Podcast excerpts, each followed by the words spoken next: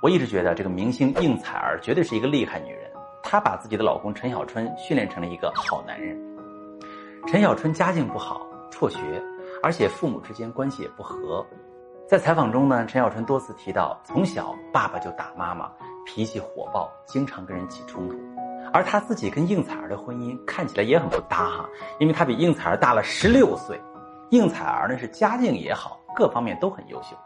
我们对陈小春这种类型的男人呢，往往会有刻板印象，觉得他们在婚姻里也很不靠谱，比如会大男子主义啊，忽略伴侣啊，处理问题方式火爆啊，尤其是原生家庭不健康，也不了解怎么和伴侣好好相处。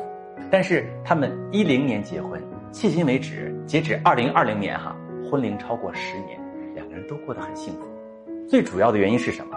是应采儿懂得经营。首先，他在婚姻里面呢，很懂得规则意识的培养，把行为变成习惯。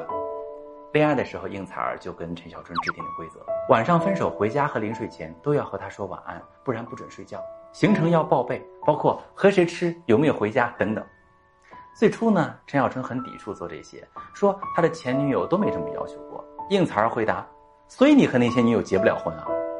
但是在婚姻当中树立规则呢，要讲究技巧。朋友们，很多女性呢会用规则束缚老公，让他感受到巨大的压力，因为他们只树立规则，把两个人之间的相处变得很冰冷，还给伴侣提了一大堆要求，让他去服从。这样的做法很容易让伴侣逃离彼此的关系。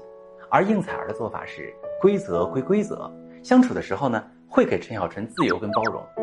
他很会照顾情绪啊，让陈小春感受到自己对他的重视，给他情绪上的支持，消解负能量。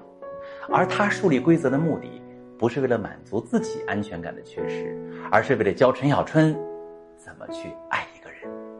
我在咨询室里见过很多人不懂得如何去制定规则，他们定的规则都是你不许做这个，你不许做那个。如果没按照自己的要求，就会骂对方，指责他。你的老公听到你总是嫌弃他。觉得你对他不满意，自然就会跟你吵架，两个人的感情越过越差，婚姻就离离婚不远了。如果你也有这样的问题，总是控制不住自己，在感情里不断的指责伴侣，导致你们感情出现危机，可以把你的情况发私信跟我说说，我来教你怎么处理。